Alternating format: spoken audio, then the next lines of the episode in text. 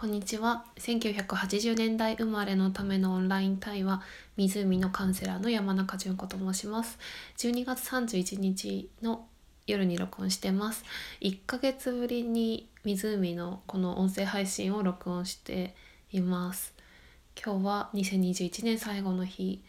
私は今島根県の沖諸島という島で暮らしてまして、えー、島に来て今3年目になるんですけれども島でお正月を迎えるのは初めてのことです。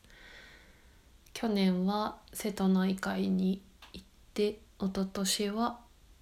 仙台宮城の蔵王の温泉とかに行ってました。3年前はえっ、ー、と実家に秋田の実家に帰ってました。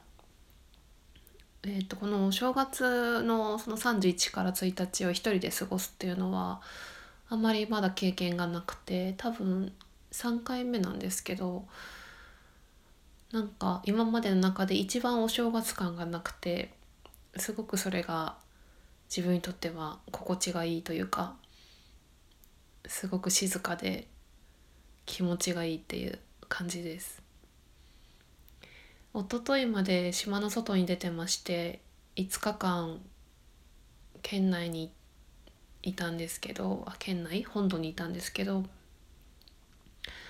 で一昨日帰ってきてそこからはね味噌汁大根の味噌汁とあの納豆ご飯しか食べてなくて今日もこのあと夜納豆ご飯と大根の味噌汁。しかも大根の味噌汁はなんかあの昨日作ったで同じものじゃなくて新たな大根の味噌汁をさっきまた作ったっていう感じです。あとはあのポッドキャストの「オーバー・ザ・サン」っていうジェーン・スーさんと TBS アナウンサーの堀美香さんがやってるラジオがあってそれが今日31日毎週金曜日なんですけど更新されてたのでなんか年末年始に変わらずそういう風に更新されるものがあるってすごい嬉しいなと思って。で私もこの湖の音声配信を最近忘れてたんですけど、まあ、さ今年最後だし何か話してみようと思って話してます。ちょっとやり方を湖でどういうテンションで喋ってたか忘れちゃったので 今完全にあの家にいるような 気分で話してます。うーん何の話をしようと思ったんだっけかな。あそうだ2021年を振り返っての私のことなんですけど皆さん2021年はどんな年でしたか？なんかテレビとかまあそういったメディアで見るとその、まあ、例えばよくオリンピックがあったとか、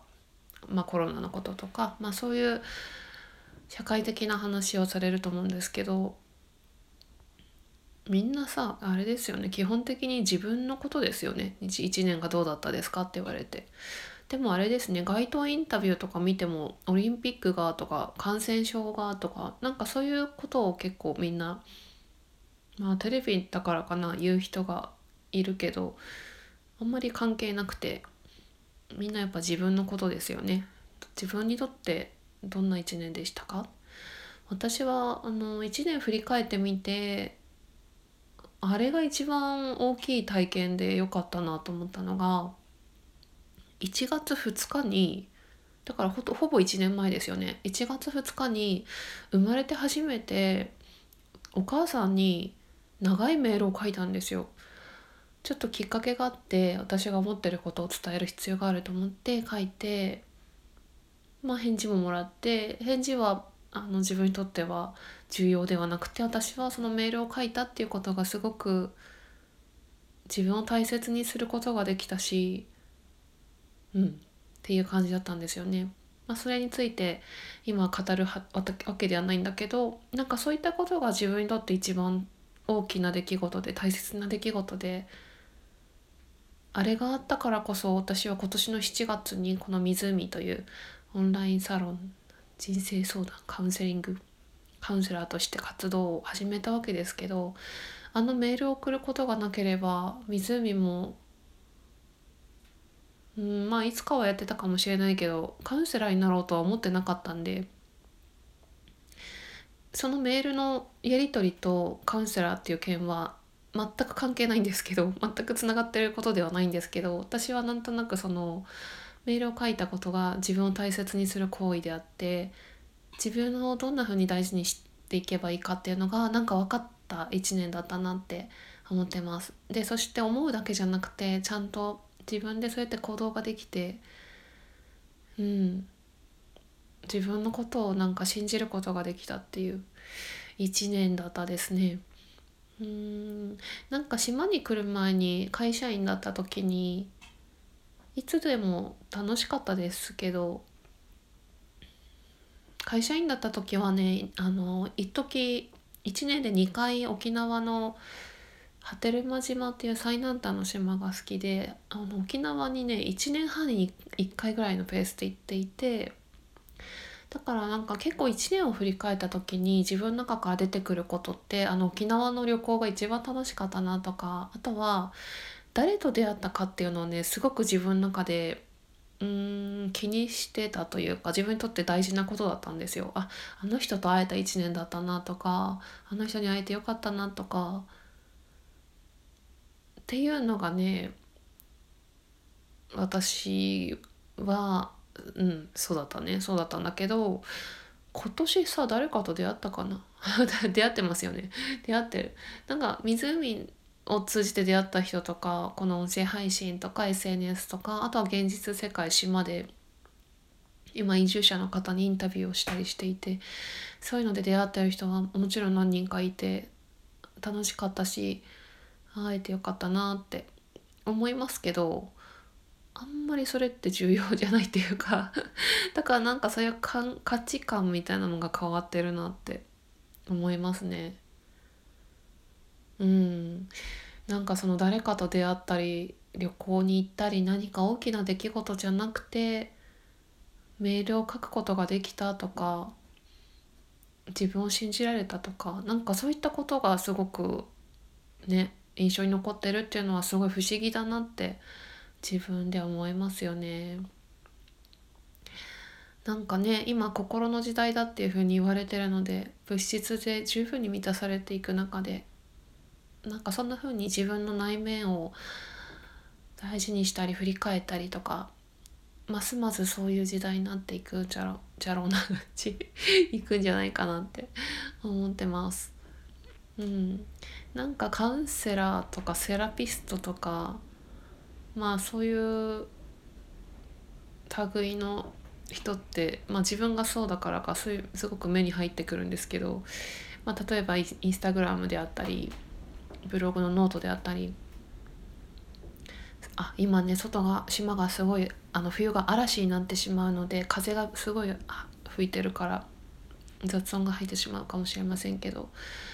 結構なんかそういう SNS で発信をしているそういう相談業務やってる人がすごく目につくつい 少ない目についてるなって 思うんですけど。うんあなんか今毒舌になりそうだったんで やめときます。うん。でもなんかまあそんな風になんか自分のその心とか内面を大事にするということに価値を置くっていう人が増えてきてるし私自身も今までえー、会社を辞めたり起業したり移住したりとかあそうそう今年私そうですそうです。一番人生の中で一番人に相談した年でした。相談今日も始めてるけど自分自身も相談して心の相談っていうよりは現実的な相談が多かったですけど意見を聞くっていうなんかそういうところにねお金を使ったり価値を感じるっていう人がこれから増えていくんじゃないかなって思っています。うんまあそんな話をしたかったわけじゃないんですけどあの なんとなくそんな話になりました。はいちょっとねあのテンションが分からなくなってしまったんで自分のこの音声配信の括弧の分聞いたら全く違うテンションで喋ってる可能性があるんですけどなんか私そうそう12月25日からお休みをいただいてたので多分ねもう何日ぐらい休んでんのかな？5日目ぐらいなのかな？それだけ休むとねやっぱりあの一人モードになりますよね。なんかそんな静かなテンションでお届けしております。はい。えー、というわけで、まあ、2021年最後に何か話したいと思ったので数少ない聞いてくださってる方ありがとうございます。えっ、ー、ともしもうんもしも今自分が何か大変なことがあったりなんかモヤモヤしてたり大変うんうん。っていう時はな方いたら私もついさっきちょっと思い出したんですけど自分がね私自身が25歳の時が一番大変だったんですけど仕事帰りに真っ暗な夜道でバス停でバスを待っててで満月が頭の上に出ていてそれがねなんか夜空にぽっかり穴が開いてるみたいに見えてそこからなんか未来の自分、まあ、例えば10年後とか10年後の自分がなんかそこから今の辛い私になんか声をかけてくれてるっていうそういうビジョンがイメージが浮かんでだからなんか5年後の自分1年後の自分でもいいけどそういうのってきっとあると思うんですよね。まあ、今の私たちが過去の大変だった時の自分に声をかけてあげることもできるしだからもし今が大変な人は1年後の自分に元気をもらったらいいと思います。はい。大丈夫だよって言ってると思いますんで。というわけであの湖での音声配信はあまりやっていなかったんですけど 湖を今年始められてあのうん本当に心が綺麗な人たちと出会うことができて嬉しかったし楽しかったなと思います。これからご縁があります人もどうぞよろしくお願いします。それでは良いお年をお迎えください。ありがとうございました。